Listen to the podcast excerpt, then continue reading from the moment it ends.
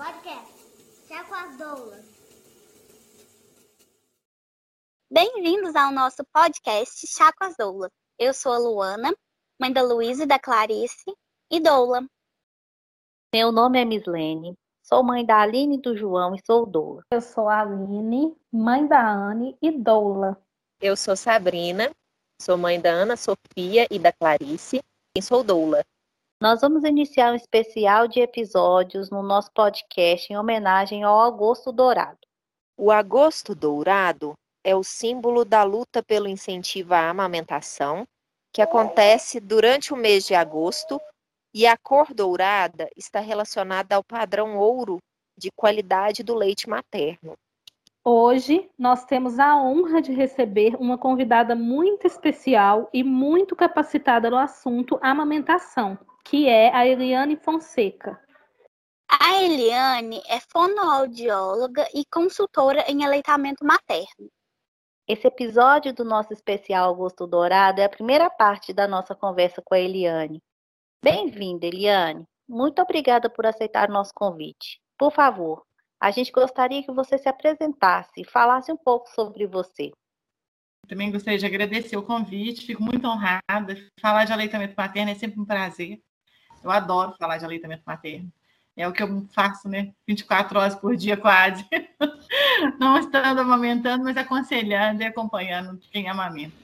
Então, eu trabalho com aleitamento materno há mais de 25 anos.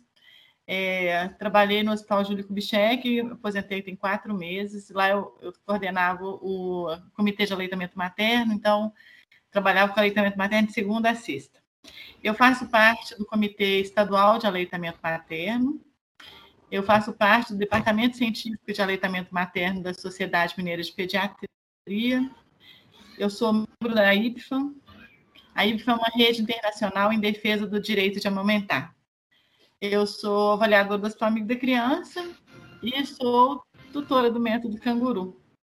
Então, é, trabalho com, e atualmente, né, depois que eu aposentei, nós montamos uma consultoria e agora sou consultora em aleitamento materno. Eliane, fala um pouquinho da importância do colostro na, no início da, da, amamentação, logo depois do parto. Uhum. Então, uma coisa importantíssima, né? É, é as gestantes já estarem sabendo da importância do contato pele a pele na primeira hora. E sempre lembrar que é contato pele a pele, não é pano pele. E é, do, é por no mínimo uma hora, ininterrupto de preferência. Então, assim que o neném nasceu, se estiver tudo bem com o neném, com a mãe, deve ser colocado em contato pele a pele e deixar esse neném em contato pele a pele, que para ele é o melhor ambiente, é aquele ali. É o fato de estar em contato pele a pele com a mãe aumenta a produção de ocitocina na mãe, a mãe fica quente, então não tem nada que esquenta mais o neném que o contato pele a pele. E quando o neném, é, na hora que o neném, quando a mulher tem trabalho de parto, tem um aumento da ocitocina, que é o hormônio que faz sair o leite, mas é o mesmo hormônio que contrai o útero para a placenta sair. Então a mulher está com um boom de ocitocina, assim, ela está encharcada de ocitocina, por isso que a gente fala que é o momento que a mulher se apaixona pelo filho. É, a gente sabe que durante a gestação a gente já vai apaixonando pelo filho, mas na hora que o neném nasce é uma coisa assim gente não explica, né? Como é que é importante isso. E o colostro é esse leite dos primeiros dias. Normalmente ele é produzido em pouca quantidade, porque o neném precisa de pouca quantidade para nutrir ele. Então, o estômago do neném é muito pequenininho. Então, quando o pessoal aperta o peito fala assim, ah, tá saindo só uma aguinha. Não é água, né? É um leite, é um leite muito forte. Normalmente, em criança, em neném de risco habitual, neném que nasceu no tempo certo, que tem mais de 2,5 kg, que a mãe não teve nenhuma complicação, né? Não teve diabetes, o neném também nasceu sem risco nenhum. É, o colosso normalmente é sete dias. E em prematuro, um neném que nasceu antes de 37 semanas ou menor que 2,5 kg, olha como é que a natureza é perfeita. O colosso é de, de 30 a 45 dias. Por quê? O colosso é o leite mais forte que a gente tem. É o leite que tem mais fator imunológico. O colosso ele é laxante, por quê? Porque quanto mais eh, no início, o neném mama e faz cocô, mama e faz cocô. Porque quanto mais ele faz cocô, mais ele elimina a bilirrubina, que é o que pode dar icterícia. Tá? Então, assim, é muito perfeito tudo, né? É, a gente fala que é a primeira vacina que a gente dá no filho da gente, porque tanto fator imunológico que tem no colostro. Eu já ouvi falar sobre a colostroterapia com os prematuros que estão internados, que é gotinha por gotinha, né? E aquela gotinha de colostro salva aquele bebê. É. Então, a colosterapia hoje em dia tem sido mais difundida, e pessoas estão investindo mais na colosterapia, mas a colosterapia não é para alimentar o neném, não. É só para imunizar o neném. Tanto é que são gotinhas mesmo. E que você vai passar na, na cavidade oral do neném para ele poder absorver, para cair na corrente para melhorar o sistema imunológico desse neném, tá? Mas a colosterapia é uma coisa muito muito importante e ainda bem que as pessoas, né, os hospitais estão começando a ter essa visão e querer realmente fazer colosterapia. Eliane, e a pojadura? O que, que é importante que a mulher faça nesse momento? Uhum. Então, a pojadura é o aumento da produção do leite, que normalmente em primípara, a mulher que tem o primeiro filho, acontece do segundo ao quinto dia de vida, normalmente. Em primípara, principalmente, vai acontecer por volta do terceiro dia. Então, é quando o peito fica cheio de leite, tá? Se o peito estiver muito cheio de leite e estiver incomodando a mulher, ela pode fazer é, uma ordenha de alívio. O que é ordenha de alívio? Ela vai, começar, ela vai colocar uma compressa de água fria. Então, são compressas de água fria no peito, no, no máximo 15 minutos. Depois de, de, colocar a compressa, ela vai fazer uma ordenha para diminuir um pouquinho aquele incômodo. Então, vai tirar um pouco de leite. E aí, depois, ela né, vai colocar um sutiã bem apertado. Normalmente já funciona quando o peito está muito cheio nesse início, tá? E colocar o neném para mamar em livre demanda, né? O que, que é livre demanda? É o neném mamar a hora que ele quiser, o tanto que ele quiser. A gente fala que é a amamentação guiada pelo neném, ele que determina o tanto que ele quer e a hora que ele quer. Então, é muito importante. E a, no início, a capacidade gástrica do neném é muito pequena. Nos dois primeiros dias, a capacidade gástrica do neném, a gente fala que é do tamanho de, um, de uma bolinha de gude, né? A capacidade, aí cabe de, de, de 5 a 7 ml em cada mamada, normalmente, tá? É o que normalmente o neném precisa nesses dois, dois primeiros dias de vida. Por volta do terceiro dia, o que acontece? Aumenta a produção de leite, né? Que a pojadura está acontecendo. Aí aumenta um pouco a capacidade gástrica do neném. É o que o neném precisa para nutrir ele. Aí, normalmente, é o tamanho de uma bolinha de gude um pouco maior.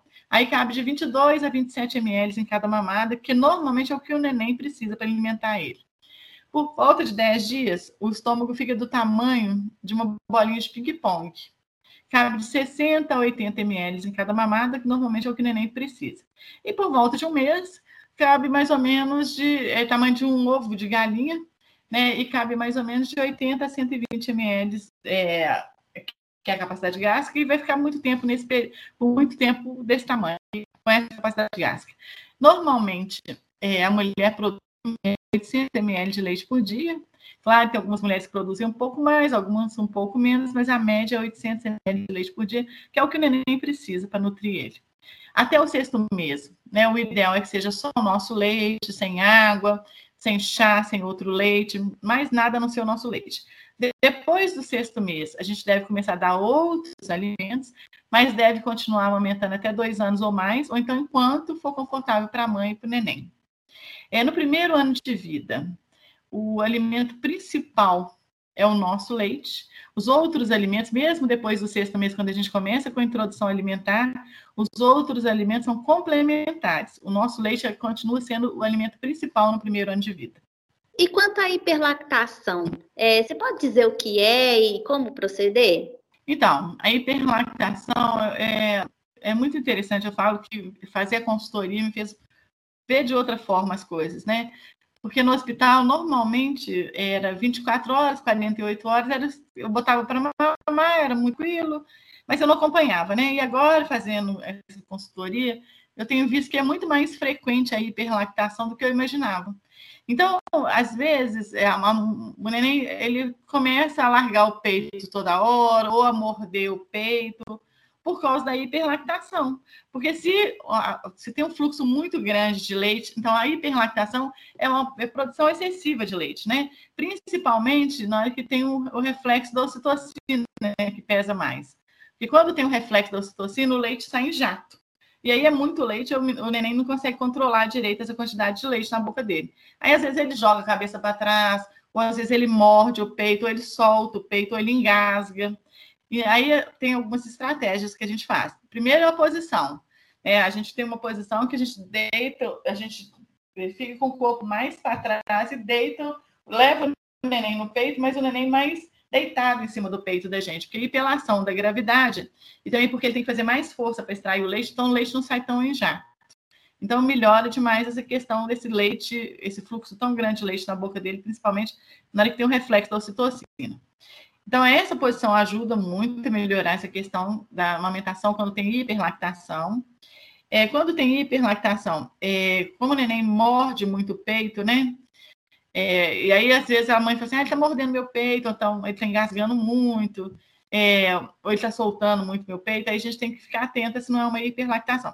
Aí ela pode tirar um pouco de leite, mas sempre lembrar que ela vai só tirar um pouco antes de começar a amamentar, por causa do reflexo da ocitocina. O reflexo da ocitocina normalmente acontece do segundo ao quinto minuto que a gente inicia a amamentação.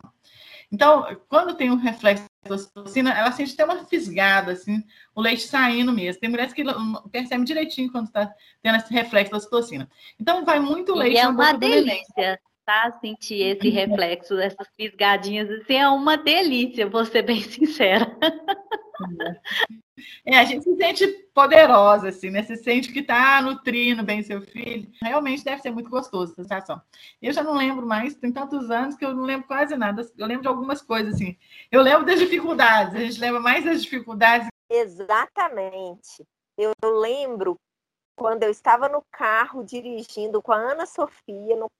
chorando, o meu peito fincava muito. É, a gente vai lembrando que foi mais, mais difícil para a gente, né? Então, assim, essa posição ajuda. É tirar um pouco de leite antes, porque tem o reflexo da ocitocina antes, assim. Aí, enquanto você está fazendo essa ordenha manual, já está, né, nesses cinco primeiros minutos, já normalmente acontece o reflexo da ocitocina, então não vai leite tão em jato. E controlar o, a quantidade de leite, você fazendo uma, uma, uma pega como se fosse um C. E aí é, é como se fosse fazer ordenha. Só que aí você mantém, você segura um pouco para poder sair menos leite. Então faz um C, mantém firme para poder sair menos leite naquele momento, tá? Mas é, é uma das causas aconteceu desmame por causa da hiperlactação. Então a gente nem pensa nisso, né? É, há pouco tempo, quando eu ainda estava lá no hospital, foi uma mãe é, lá no posto coleta do Hospital Júlio Kubitschek, e aí ela falou comigo assim, Eliane, eu vim aqui porque eu já estou desistindo de amamentar, porque não está sendo prazeroso. Minha menina morde meu peito o tempo inteiro, ela solta o tempo inteiro. Aí quando eu fui ver a hiperlactação, quer dizer, nós mudamos a posição, fizemos essa pega em ser e segurou, já deu uma melhorada, ela parou, aí continuou amamentando. Então, assim, é um detalhes, né, que faz a diferença. Existe o famoso leite fraco, Eliane? Não existe leite fraco. O que pode acontecer normalmente? É, normalmente pode ser que o neném esteja extraindo leite suficiente. Porque é muito raro, eu, eu falo o seguinte, que a amamentação a gente tem é, é, é aprendido, mas é uma coisa natural. Não é instintivo, igual nós imaginávamos, né? É aprendido. Então, é, a gente tem que partir do pressuposto que normalmente a gente vai produzir leite e que normalmente o neném vai mamar. É muito raro uma mulher não ter leite suficiente, é muito raro o neném não mamar. Mas então, por que, que falam tanto do leite fraco? É porque, o neném, é, primeiro que o nosso leite faz gestão mais rápida, a gente compara até o nosso leite a uma salada, é, é, super rico, mas faz digestão rápida. E a fórmula, né, que é os leites de latinha, é, é, super pesada, a digestão é mais lenta, porque é, normalmente é leite de vaca. Então, do que, que é feita a fórmula? Né? É leite de vaca na maior parte das vezes. Quando não é leite de vaca, é leite de cabra, quando não é leite de cabra, é leite de soja. E como né, o leite de vaca, a proteína é muito pesada, demora mais tempo para fazer digestão. E aí, como o nosso leite faz digestão mais rápida, é, a, talvez assim, a mulher pode ter essa sensação que o neném quer mamar toda hora e por isso que o leite está fraco. E também, gente, por que, que o neném quer mamar toda hora? Ele está exatamente né, até o terceiro, quarto mês na esterogestação. O neném não entendeu que ele nasceu, então ele quer ficar agarrado com a mãe ou com o pai e quer mamar o tempo inteiro. Por quê? Mamar calma, dá prazer, ajuda a desenvolver o cérebro. Às vezes ele vai chupar o peito para tirar leite, às vezes ele vai chupar só para acalmar. Mas ele quer ficar chupando toda hora. Então a mulher acha que o menino começa a mamar toda hora. Né? Ele quer colo o tempo inteiro. Mas imagina só, ele acabou de nascer, ele está acostumando aqui fora, para ele é tudo muito novo. Então, o porto seguro dele é a mãe dele, ele quer ficar agarrado na mãe e sugar é muito prazeroso. E aí ele quer sugar. Aí ela acha que está mamando toda hora, que o leite não está sustentando, que o leite é fraco. Outra coisa que pode achar que o leite é fraco é porque é como se o neném estiver pegando errado no peito, ele não consegue extrair muito leite. E aí, como ele não extrai muito leite, né? Às vezes ele não ganha peso, fica muito irritado. É, aí a mãe acha que o leite dela é que é fraco, não está sustentando, mas normalmente é a pega que está errado. Normalmente é o neném que está mamando errado. Então não existe leite fraco. Nosso leite é muito pelo contrário, é super poderoso, né? Você pode é, pra, falar para gente um pouco mais também, porque aí se não existe leite fraco, a gente vai agora tratar das mães que tiveram anemia ferropriva. A amamentação ela é prejudicada nesse caso? Então, mesmo uma mulher anêmica, o que, que acontece? A natureza é muito perfeita. Se a mulher está anêmica, ela vai passar o melhor alimento para o filho dela. Mas só que aí a gente vai ter que ter o cuidado de cuidar dessa mulher, porque ela vai ficar mais debilitada ainda, né? Então, assim, é cuidar da mulher mas em relação ao leite, o leite vai continuar sendo um alimento perfeito para o filho dela, tá? Então, é o cuidado com a mulher. Nós temos que tratar e acolher essa mulher. Existe alguma contraindicação para a amamentação, Eliane? Alguma doença em que não possa amamentar? Então, no, no Brasil, né, porque na África pode, mas a mãe HIV positiva ela não pode amamentar. Né? E tanto é que tem uma, uma política no Brasil que não pode aumentar nos primeiros meses, né? A, não sei se é a secretaria que fornece o leite, né? Acho que você sabe melhor que eu isso, né, Sabrina, porque você é assistente social. Mas é fornecido algumas latas de leite para essa mulher, porque ela não pode amamentar aqui no Brasil. Mas na África, né, como lá a desnutrição é muito alta, e a, a AIDS também, a incidência é muito alta, mas como se não mamar no peito, o neném vai morrer de fome, então mesmo, mesmo com esse risco de adquirir a AIDS, esse neném vai mamar no peito. Mas aqui no Brasil, política que não pode. Então é HVTL, é, HV, tem outra, outra virose também, é H, HTLV, eu acho.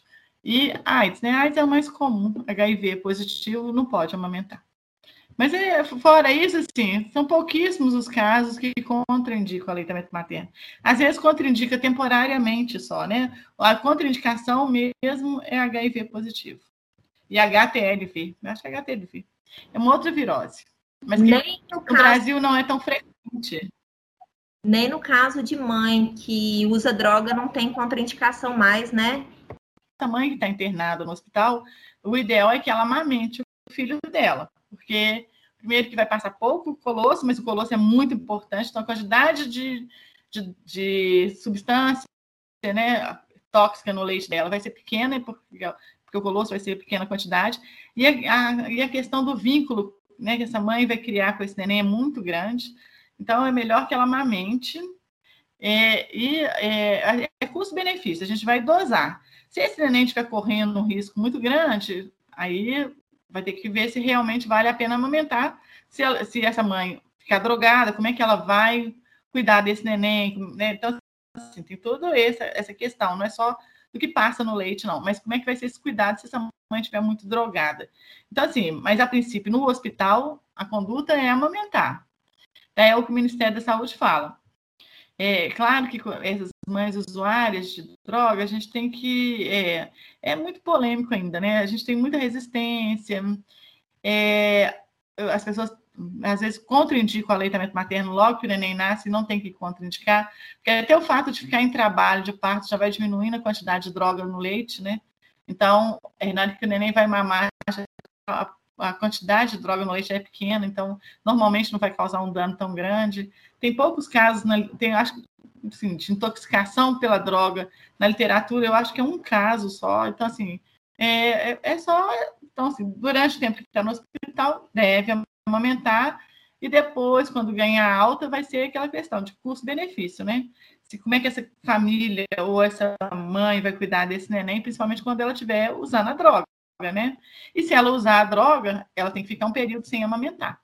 Porque às vezes a gente sabe que né, maconha é uma droga que é ilícita, mas é, é tão comum, né? Então, principalmente na classe alta, assim, se usar, é, né, a gente sabe que usa, só ficar um período sem amamentar, mas eu não sei quanto tempo. Eu teria que olhar, porque tem a, o tempo certo, que tem que ficar sem usar, sem amamentar, tá? O álcool também, se for amamentar, o ideal é tirar o leite antes, já sabe que vai sair, que vai comemorar o ano novo.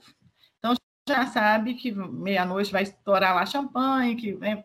Então, antes tira o leite, congela o leite ou deixa na geladeira e aí, é, no período que a pessoa estiver bebendo e pós-bebida, tem um período sem, aí ela vai ficar sem, é, sem amamentar nesse período. Se o neném quiser amamentar nesse período, vai usar o leite que ela ordenhou antes de beber.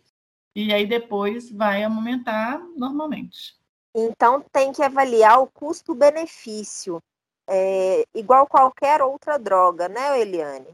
Isso. É, se beber, você não pode amamentar naquele período que você bebeu. E também que é, tem que ver como é que vai ser para cuidar desse neném, né? Tem tudo isso, porque não é só a bebida. Se você ficar de fogo, como é que você vai perder um pouco os reflexos? Como é que você vai cuidar do neném? Então é tudo pensado, né? Mas se por acaso a mulher quer muito, é, quer muito tomar uma champanhe, né? Um, um espumante no Réveillon. Então é só ela se programar, ela tira o leite antes, deixa na geladeira, arruma alguém para cuidar desse neném, né, no período que ela estiver bebendo. Ela vai ficar, depois que ela beber, ela vai ficar algumas horas sem poder amamentar e depois volta a amamentar. Mas assim, eu acho que o ideal seria não beber, mas também a gente sabe que a gente já fica privado de tanta coisa, né? Se é uma coisa importante para você comemorar o ano novo, então que você se programe. É, eu já tive casos assim, né? A gente tem um grupo de mães e de vez em quando tem uma pergunta desse, Eliane, posso beber? Como é que é? Eu queria comemorar o ano novo. Elas também Não, merecem. E a gente tem que ter, olha, eu depois que eu estou fazendo consultoria, o que, que eu tenho visto? A gente tem que cuidar muito das mulheres, porque na verdade não é fácil, né? A gente é muito puxado, é muito cansativo, é, é, um período de realmente que a gente fica por conta filho. Então, assim, a gente tem que ter uma Sim. boa rede de, de apoio. Isso é fundamental. Hoje, além de saber, né, de estar bem orientada, porque se você está bem orientada, tem como tomar decisões é, muito mais, assim, muito mais precisas, né? Porque você sabe da importância que é amamentar. Mas, além de ser bem orientada, orientação é uma coisa muito importante, a gente tem que ter uma rede de apoio boa, porque não é fácil. Se você tem né, a, a, família te apoiando, o parceiro te apoiando, então é muito mais fácil você passar por esse, esse início que é muito puxado. E isso. tem que tirar um tempo para a mulher mesma, é fazer uma unha.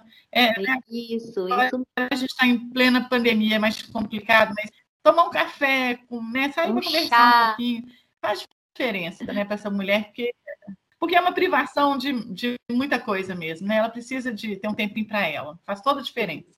Isso. E é interessante como a sociedade cobra que essas mulheres precisam, elas têm, é, é, uma imposição. E, na verdade, não é uma escolha, porque quando você busca informação, que você busca conhecimento, que você se coloca ali dentro daquilo que você é, dá conta de fazer, fica mais leve, né? Quando você se tem essa rede de apoio que pega para você ir no banheiro, para você tomar um banho mais demorado.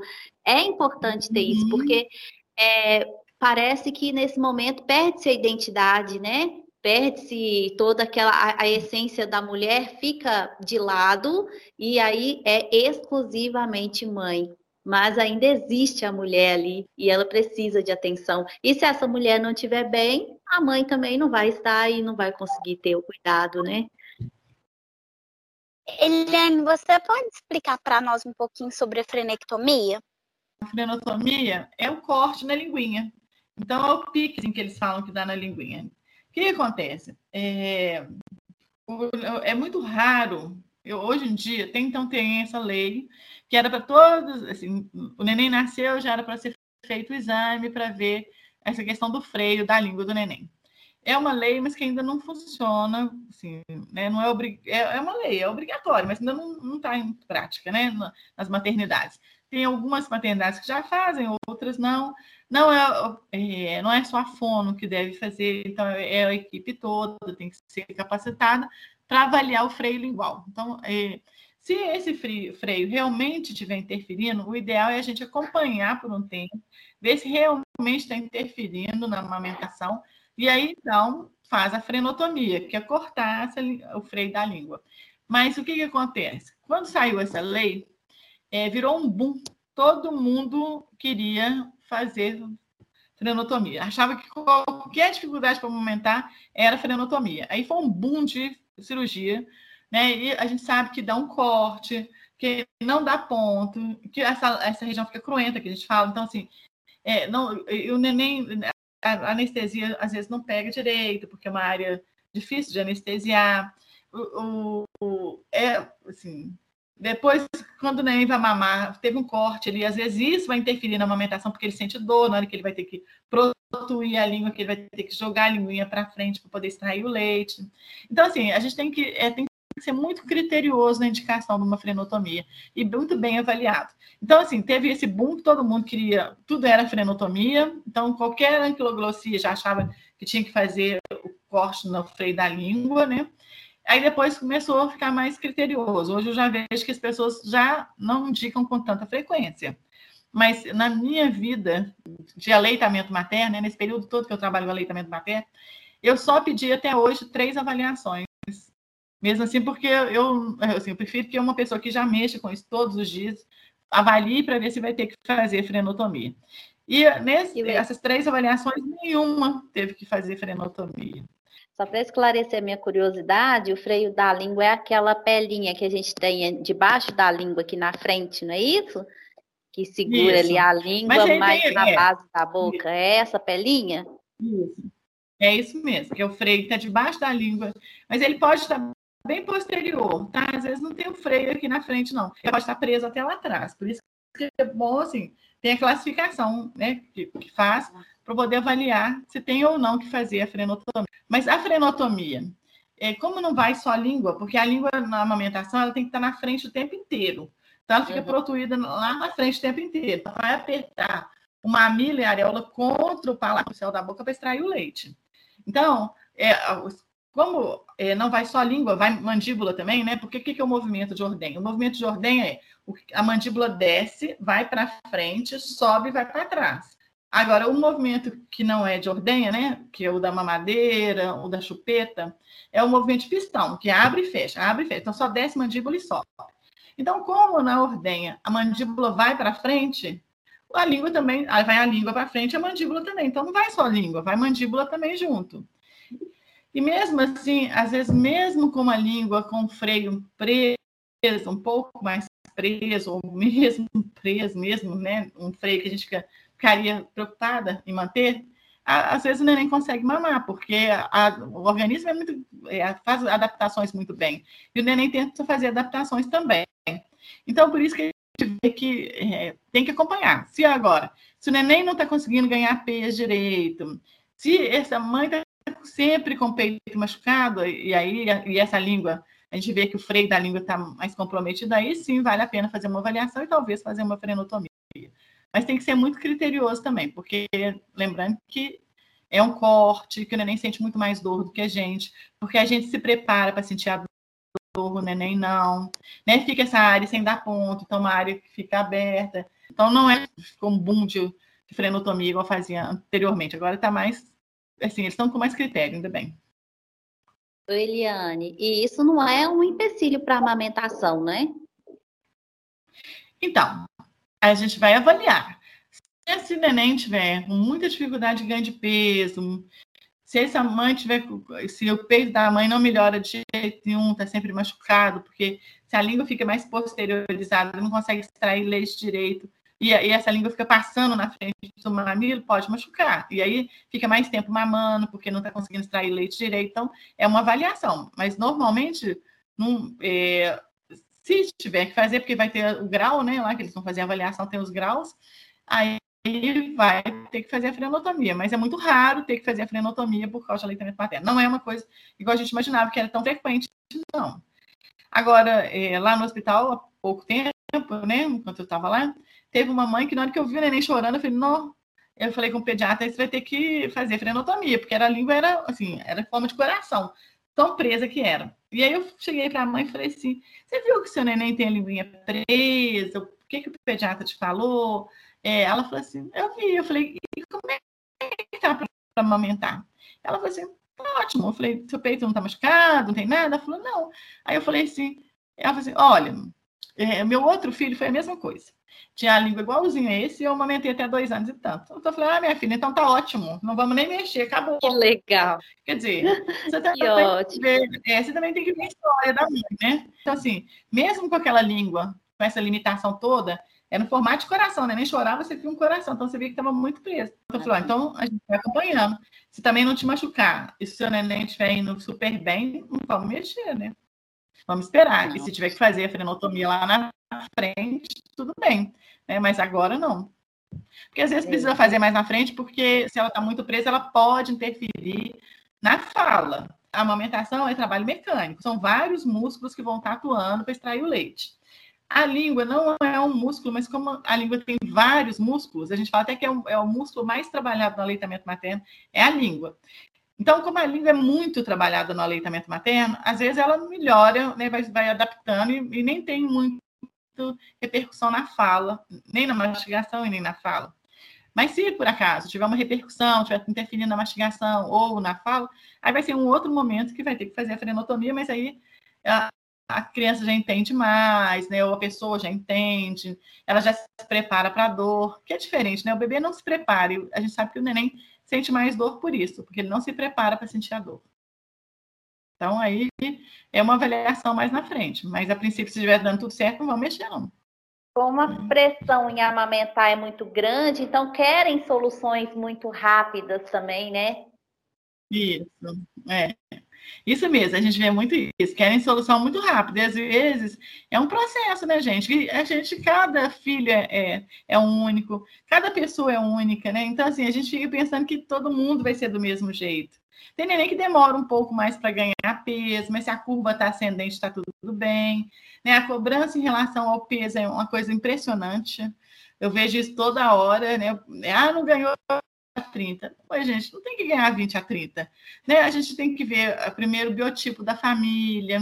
Esse neném, às vezes, como é trabalho muscular, às vezes ele demora mais tempo para ele ter mais força muscular para extrair o leite. Então, se a curva está ascendente, o neném está fazendo xixi várias vezes ao dia, a urina é clara, não tem cheiro forte, e a gente vê que está indo tudo bem com o neném, clinicamente ele está bem, vamos esperar. Às vezes demora um pouquinho, mas daqui a pouco ele ganha peso. Eu quero até falar sobre isso, porque a minha primeira filha, ela já nasceu baixo peso, ela nasceu com 2,850, uhum amamentou até os dois anos de idade, um pouquinho mais de idade. E já o João Parabéns. que nasceu, é, e o João que nasceu 20 anos depois, nasceu com 3,50 kg e amamentou até seis meses. Depois de seis meses não tinha mais nada que a gente fazia para ele pegar esse peito. E eu fiquei muito chateada na época. Eu assim, ah, não, pelo amor de Deus, né? E eu amo amamentar. Foi uma coisa que me deu muito uhum. prazer amamentar. A famosa culpa materna. É, mas eu compreendo. É. Porque forçar ele também uma coisa que ele não queria é até desumano, né? Ele comia, comia fruta e ele mastigava muita. Toda hora ele estava mastigando alguma coisa, é uhum. fruta, é banana, é laranja. Então ele cresceu, os dois cresceram muito saudáveis. E a minha uhum. filha, ela é até hoje ela é muito magrinha, mas ela sempre foi muito saudável. Ela é muito do alimento cru, uhum. as, as, verduras, as, ela, ela, não come carne. Então, a alimentação dela já é mais é, uhum. baixo valor calórico, digamos assim, né? Então, é porque também tem o biotipo da pessoa, né? Então, a gente tem que levar em consideração isso também. E não é uma, a gente tem esse modelo, né? Que neném tem que ser gordinho. E neném não tem que ser gordo, ele tem que ser saudável, né? E mesmo assim, né? Por exemplo, é, vamos colocar uma pessoa de 30 anos. Uma pessoa de 30 anos, ela pode ter 70 quilos, como pode ter 75, e está dentro da normalidade. Né? Assim, então, assim, a gente não tem que aquele padrão que tem que estar tá com, com 2 quilos, 3 quilos, 4 quilos para ser tá dentro do padrão de normalidade. É assim, a gente pode ter um pouquinho mais gordinho, um pouquinho menos gordo, ter todo mundo dentro do padrão, né? E é uma cobrança que esteja todo mundo ganhando de 20 a 30. Não existe esse 20 a 30. Não, é. e eu fui cobrada muito. Eles me falaram, ainda mais que eu fui mãe aos 17 anos, falava que eu não dava comida para ela, que eu não estava cuidando dela uhum. direito tanto as vizinhas, ia na pediatra e perguntava o que, que ela come. Aí eu falava, olha, ela come assim, come assado, come isso, come aquilo. Aí as, as pediatras estavam assim, ah, não, desse jeito ela nunca vai ganhar peso mesmo, porque ela só come coisas mais natural, mais, né? E, e eu costumei dar açúcar para os meus uhum. filhos e tal. Mas tinha uma vizinha que um dia eu, fui para casa tão chateada porque ela falava assim: não, você não trata dela direito.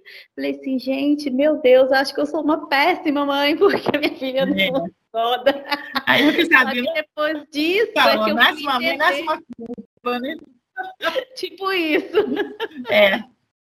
A gente se culpa por tudo mesmo, né? Qualquer coisa, a culpa é da gente. A gente nem está nada envolvido com a gente, a gente acha que a culpa é da gente. Mas, assim, é porque o padrão de cobrança, eu vejo muito isso. Nossa, agora, como eu vejo, como que as pessoas cobram esse ganho de peso. A mãe já vai para o consultório, a primeira coisa que ela quer ver é quanto que o menino pesou. Ela não quer nem ver se o menino clinicamente está bem, é, é, é, quer saber quanto que pesou, porque todo mundo cobra a questão do peso, né? E quando o menino não está dentro do padrão de ganhar peso entre 20 e 30, que ganha, está ascendente a curva, mas não ganhou 20 a 30, o povo acha que tem que entrar com fórmula. Gente, é muito difícil mesmo. E também é o seguinte: se precisa aumentar o aporte calórico desse neném, precisa dar mais leite para esse neném, que seja o leite da própria mãe. Se ela não conseguir fazer ordenha desse leite para poder completar com o leite dela, aí sim a gente entra com fórmula. Então, assim, a fórmula tem momentos que é precisa? Tem. Mas não, não, não, pode ser uma regra, tem que ser uma exceção, tem que ser muito pontual. Assim, porque a fórmula pesa o estômago do neném, ele começa a mamar menos na gente, porque demora mais para fazer digestão. Se ele começa a mamar menos na gente, ou, ou faz intervalos maiores, a gente vai começar diminuir a produção de leite, então isso tudo vai levando a desmame. Porque o desmame também não é só o uso de mamadeira, chupeta, que a gente sabe que é muito comum causar o desmame mesmo, mas também o uso de fórmula. Assim, se começou a usar muita fórmula, primeiro que assim, a fórmula, se você vai completar, você completa no copinho, ou na colher dosadora, ou na mamadeira, né?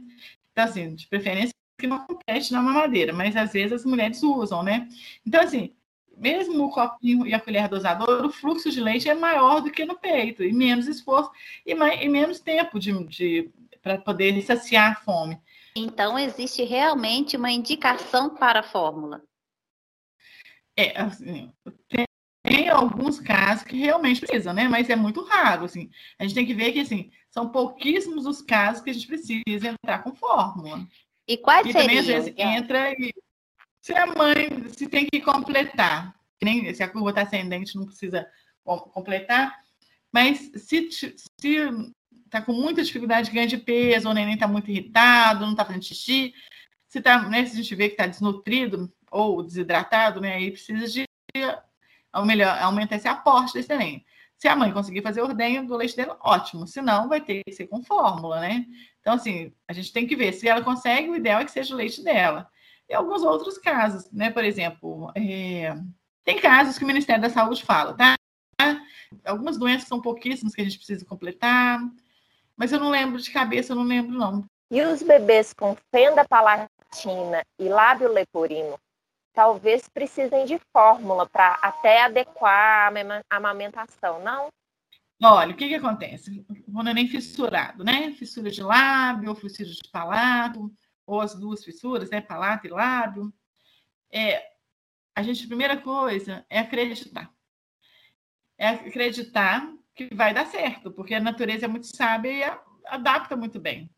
Depois é, é oportunizar, é você colocar o neném para mamar e ver o que, que dá. E depois acompanhar. Então, assim, eu, francamente, eu, assim, da minha experiência, os meninos com fissura mamam, mamam muito bem. Alguns casos você precisa completar, quando ainda não está ganhando peso suficiente por causa da adaptação.